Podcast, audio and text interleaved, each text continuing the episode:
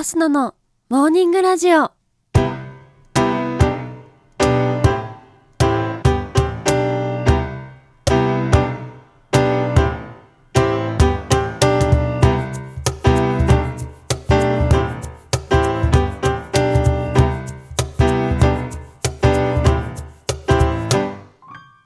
皆さんおはようございます。そして本日11月1日月曜日、お誕生日のあなた、おめでとうございます。この番組はバイオリン弾きのアスナがあなたの今日一日が少しでも楽しくスタートできるようお手伝いをする番組となっております。今日のお天気や一日をワクワク過ごせるお役立ち情報などお話をしてまいりますどうぞ最後までお付き合いお願いいたします。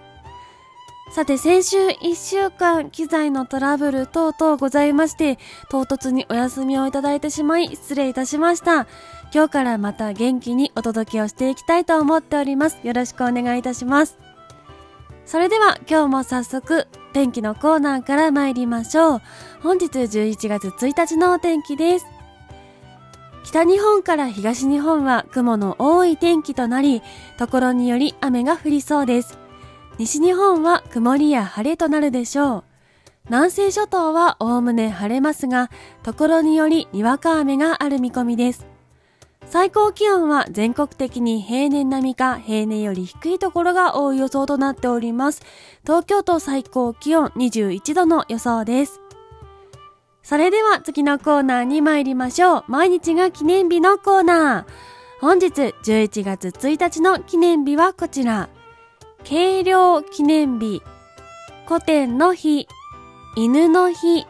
キティちゃんの誕生日となっております。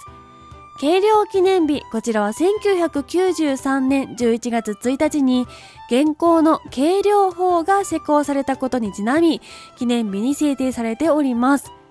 スーパーで買うお肉などの内容量やガソリンを入れる際のリットルなど単価で示す軽量思想の向上や普及に関するイベントが各地で行われております。続きまして古典の日。こちら紫式部日記に記載されている観光5年11月1日の項目に歴史上初めて源氏物語に関する記述があることにちなみ制定されております。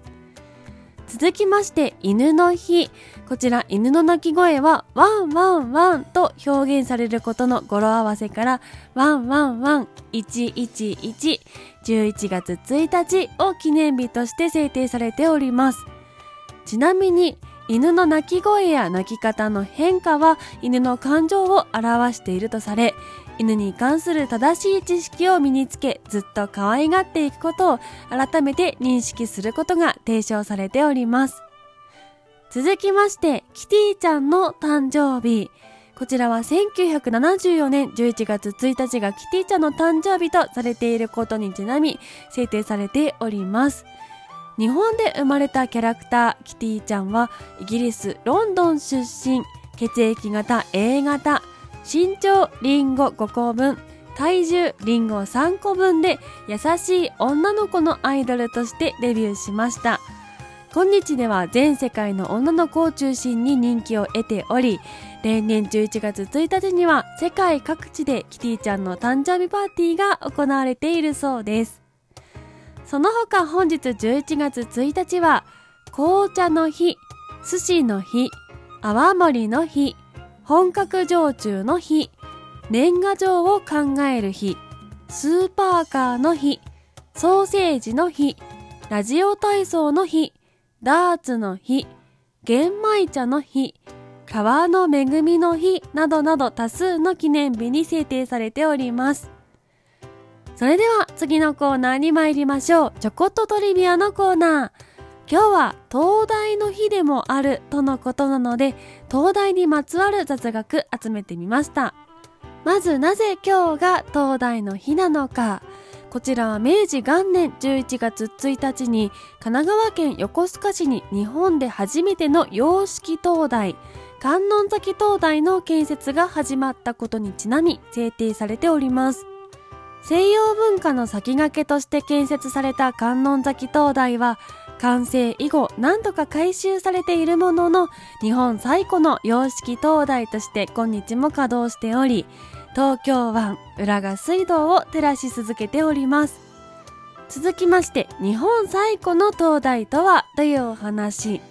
先ほど日本最古の洋式灯台が観音崎灯台であるとお話しいたしました。しかし洋式ではない灯台で日本最初のものとはいつ頃のものになるのでしょうか。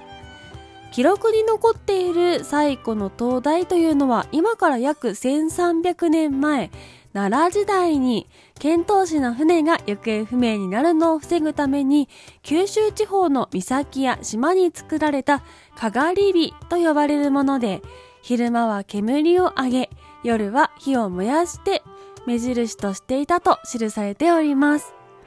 日本式の灯台が建てられるようになったのは江戸時代頃で石を積んだ台の土に木の小屋を建てそこで火を燃やして目印としたものでした。この小屋はかがり屋や灯明台と呼ばれており、明治時代の初め頃まで日本各地で使われておりました。ちなみに世界最古の灯台は紀元前279年にエジプトのアレキサンドリア港入り口近くのファロス島に建てられたファロス灯台とされています。さすが紀元前から灯台があったとはエジプト歴史が違いますね。それでは続きまして、日本各地のデザイン灯台というお話です。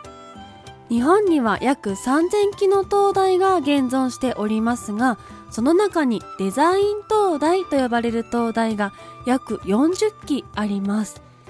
例えば小田原港には小田原提灯をイメージしたデザインだったり宮崎県宇戸崎灯台には隣にある宇戸神宮の灯籠をイメージしたデザインがあったりいたします。特に珍しくおすすめなのは北海道留萌港にある波頭の人という灯台です。こちらは光の玉を掲げた女神のブロンズ像で海、波、風、夕日、港と安全な航海を願う女神をイメージしており、世界的にも珍しい灯台だそうです。